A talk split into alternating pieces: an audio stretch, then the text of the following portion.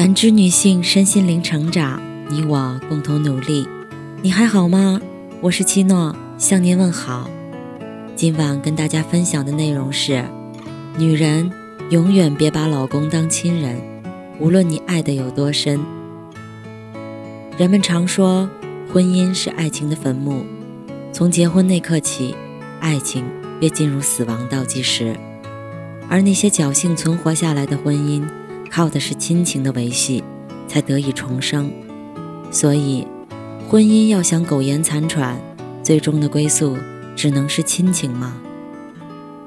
曹文珍今年七十三岁，四年前，他的老伴儿聂爱荣被确诊为阿尔兹海默症。从那以后，老伴儿的病情越来越严重，丢三落四，记不得人，成了他的日常。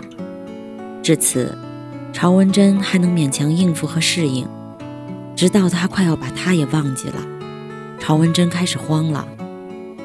从家里到养护院，隔着十一站地铁、四站公交，步行八百米，这样的路程，曹文珍每周都要走上四五趟。但他并不觉得累，也不觉得疲惫。这对于他来说，与其说是看望，不如说是赴约，赴一场浪漫的、甜蜜的、唤醒爱人记忆的约会。这场约会有着那么一句固定的开场白：“我是谁？我叫什么名字？”每当听到这样小心翼翼的询问，爱人聂爱荣总会带着小女孩的娇态回应：“朝文珍。”听到心里最想听到的答案，朝文珍就会忍不住紧紧地抱住爱人，而后开心地说道：“认识我，认识我就很开心了。”而有的时候，在爱人喊出他的名字后，曹文珍还会像小孩子一般，要求聂爱荣喊得响亮一些，甚至还会幼稚地让他喊自己小猪，再深情地亲吻他的额头，好像这样。才能让自己不安害怕的心安定下来。某一次，曹文珍对聂爱荣说到自己的新年愿望时，此刻的他如往常一般，渴望再次得到聂爱荣的肯定。他说道：“我最大的新年愿望是你不要忘记我，你会忘记我吗？讲出来。”聂爱荣坚定如之前的千万遍：“不会忘记。”相爱这么多年，原本以为爱情会被时间消磨，最后复刻别人的婚姻结局，变成亲情般的存在。但只要一想到你会离开我，你会忘记我，我就会慌张。好像年轻时，即便得到你的答复，也不敢轻易相信那般，需要反复确定才能心安。这就是爱情。大多数深陷婚姻囹圄的人。可望不可及的爱情，它很罕见，但它确实存在。在他们这里，能够阻止他们放弃爱的不是时间，而是死亡。只有死亡能够阻止我爱你。就像纪录片里的一句文案：“请记住我，虽然再见必须说。”婚姻是什么时候开始离爱情而去的呢？从你认定他的归宿是亲情开始。陈冰跟老公结婚二十年，婚姻依然甜蜜如初，但她身边的朋友就没有她这么幸运了，不是离婚，就是徒有婚姻的空壳，实际各过各的。有朋友曾问陈冰说：“怎么二十多年过去了，她和老公还这么腻？”对此，陈冰先是反问对方：“为什么你和老公的关系会变得这么平淡？”朋友有点难以理解陈斌会问出这样的问题，于是他回应道：“这不是很正常吗？都老夫老妻了，刚结婚那会儿还有爱情，时间一久不都是亲情了？年纪大了，哪里还有当初的激情啊？得过且过呗。”这对于陈斌来说是意料之中的答案。所有失去爱情的婚姻，就好像电影《一声叹息》里说的那样。我拉着你的手，就像左手握右手，感觉是没了，但要分开是很难的。那些曾经炙热过的爱意，在理所当然中都变成看似分不开的亲情。但事实是，这些所谓的亲情可有可无。陈斌想了想，最终还是说出了自己的心里话。实话告诉你吧，我其实是不认同你的观点的。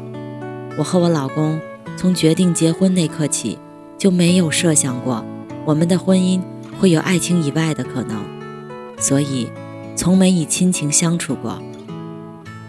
跟陈斌一个想法的还有 Papi 酱，在我家那闺女里，Papi 酱曾谈过婚姻的相处之道。在他看来，不管工作多忙，回家多晚，睡觉前夫妻两个人一定要聊天。这种相处方式，其实就是反对大多数人把婚姻处成了亲情。要知道，长大以后，你和家人可以三天两头不联系，这很正常。因为即便没有联系，你们的关系依然会在那里，谁都无法撼动。但夫妻不一样，夫妻关系需要经营。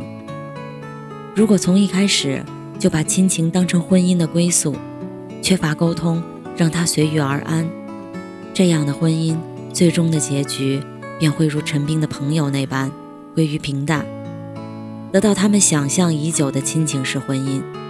所以，请记住。婚姻它很真实，你付出什么就会收获什么。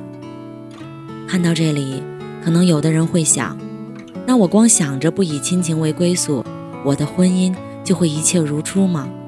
当然不是。要想摆脱亲情式婚姻，让爱情恒久，除了要有想法，还要付出行动。